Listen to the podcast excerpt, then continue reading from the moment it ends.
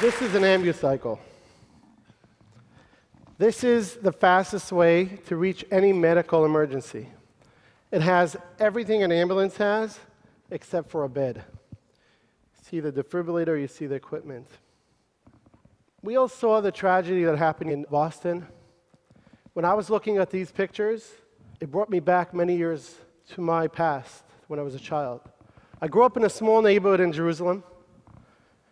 When I was six years old, I was walking back from school on a Friday afternoon with my older brother.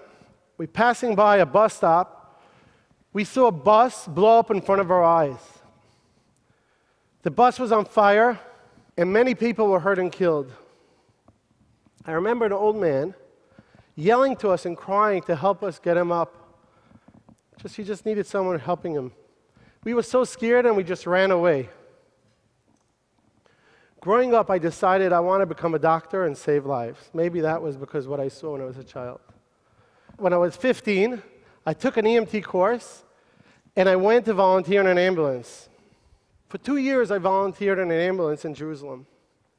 I helped many people, but whenever someone really needed help, I never got there in time. We never got there. The traffic is so bad, the distance and everything, we never got there when someone really needed us.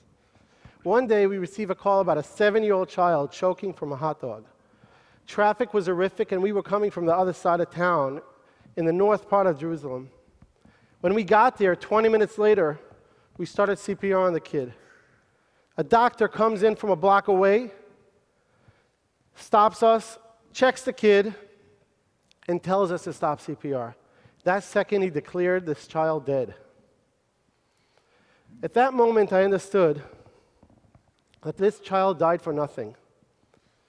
If this doctor, who lived one block away from there, would have come 20 minutes earlier and not have to wait till that siren you heard before coming from the ambulance, if he would have heard about it way before, he would have saved this child. He, didn't, he could have ran from a block away. He could have saved this child. I said to myself, there must be a better way. Together with 15 of my friends, we were all EMTs we decided let's protect our neighborhood. So when something like that happens again, we will be there running to the scene a lot before the ambulance. So I went over to the manager of the ambulance company and I told him, please, whenever you have a call coming into our neighborhood, we have 15 great guys who are willing to stop everything they do and run and save lives. Just alert us by beeper. We'll buy these beepers, just send, tell your dispatch, just send us the beeper, and we will run and save lives. Well, he was laughing. I was 17 years old. I was a kid. And he said, to my, he said to me, I remember this like yesterday. He was a great guy, but he said to me, Kid, go to school or go open a falafel stand. We're not really interested in these kind of new adventures. We're not interested in your help. And he threw me out of the room. I don't need your help, he said. I was a very stubborn kid. As you see now, I'm walking around like crazy. I'm sugar up.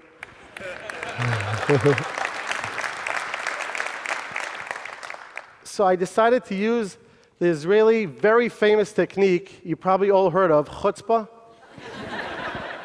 and the next day, I went and I bought two police scanners.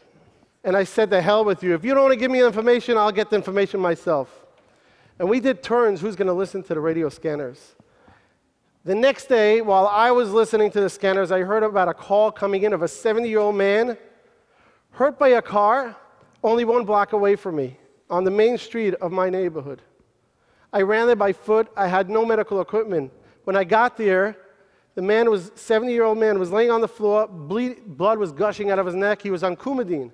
I knew I have to stop his bleeding, or else he will die. I took off my yarmulke because I had no medical equipment and with a lot of pressure, I stopped his bleeding. He was bleeding from his neck. When the ambulance arrived 15 minutes later, I gave him over a patient who was alive.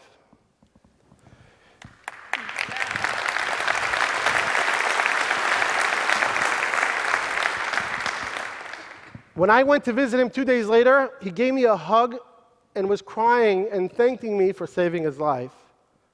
At that moment, when I realized this is the first person I ever saved in my life after two years volunteering in an ambulance, I knew this is my life mission.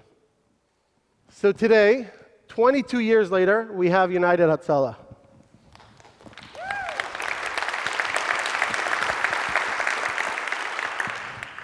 Hatzalah means rescue. For all of you who don't know Hebrew, I forgot I'm not in Israel.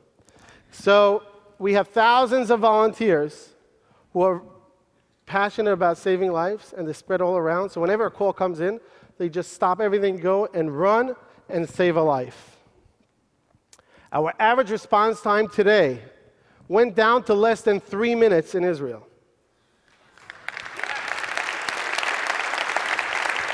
I'm talking about heart attacks, I'm talking about car accidents, God forbid, bomb attacks, shootings, whatever it is. Even a woman, 3 o'clock in the morning, falling in her home and needs someone to help her. Three minutes, we'll have a guy with a pajamas running to her house and helping her get up. The reason why we're so successful are because three things thousands of passionate volunteers who will leave everything they do and run to help people they don't even know. We're not there to replace ambulances, we're just there to get the gap between the ambulance call until they arrive. And we save people that otherwise would not be saved. The second reason are because of our technology. You know, Israelis are good in technology. Every one of us has on his phone, no matter what kind of phone, a GPS technology done by NowForce. And whenever a call comes in, the closest five volunteers get the call. And they actually get there really quick and navigated by a traffic navigator to get there and not waste time. And this is a great technology we use all over the country and reduce the response time. And the third thing are these ambucycles. These ambucycles are an ambulance on two wheels. We don't transfer people, but we stabilize them and we save their lives. They never get stuck in traffic. They could even go on a sidewalk. They never literally get stuck in traffic. That's why we get there so fast. A few years after I started this organization in a Jewish community, Two Muslims from East Jerusalem called me up. They asked me to meet. They wanted to meet with me. Muhammad Asli and Murad Aliyan. When Muhammad told me his personal story, how his father, 55 years old, collapsed at home, had a cardiac arrest, and it took over an hour an ambulance arrived, and he saw his father die in front of his eyes, he asked me, please start this in East Jerusalem. I said to myself, I saw so much tragedy, so much hate. And it's not about saving Jews. It's not about saving Muslims. It's not about saving our, uh, Christians. It's about saving people. So I went, went ahead full force.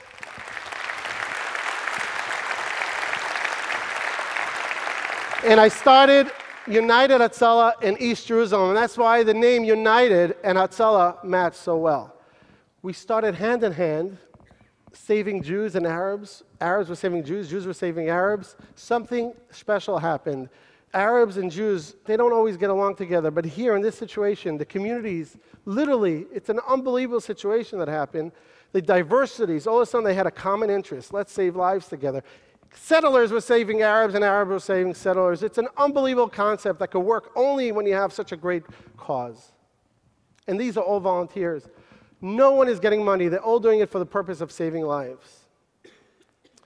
When my own father collapsed a few years ago from a cardiac arrest, one of the first volunteers to arrive to save my father was one of these Muslim volunteers from East Jerusalem who was in the first course to join Hatzalah.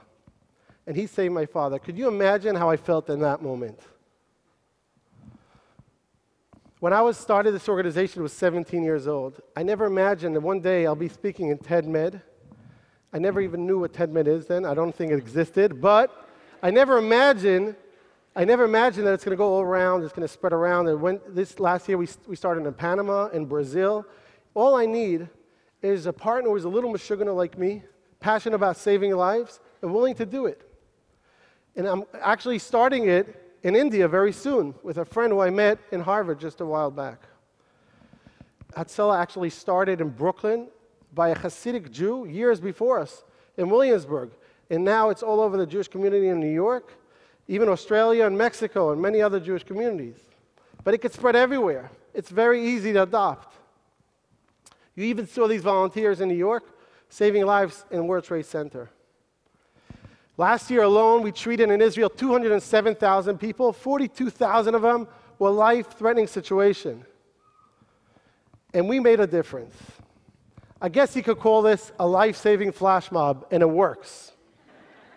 when I look all around here, I see lots of people who would go an extra mile, run an extra mile to save other people. No matter who they are, no matter what religion, no matter who, where they come from. We all want to be heroes. We just need a good idea, motivation, and lots of chutzpah, and we could save millions of people that otherwise would not be saved. Thank you very much.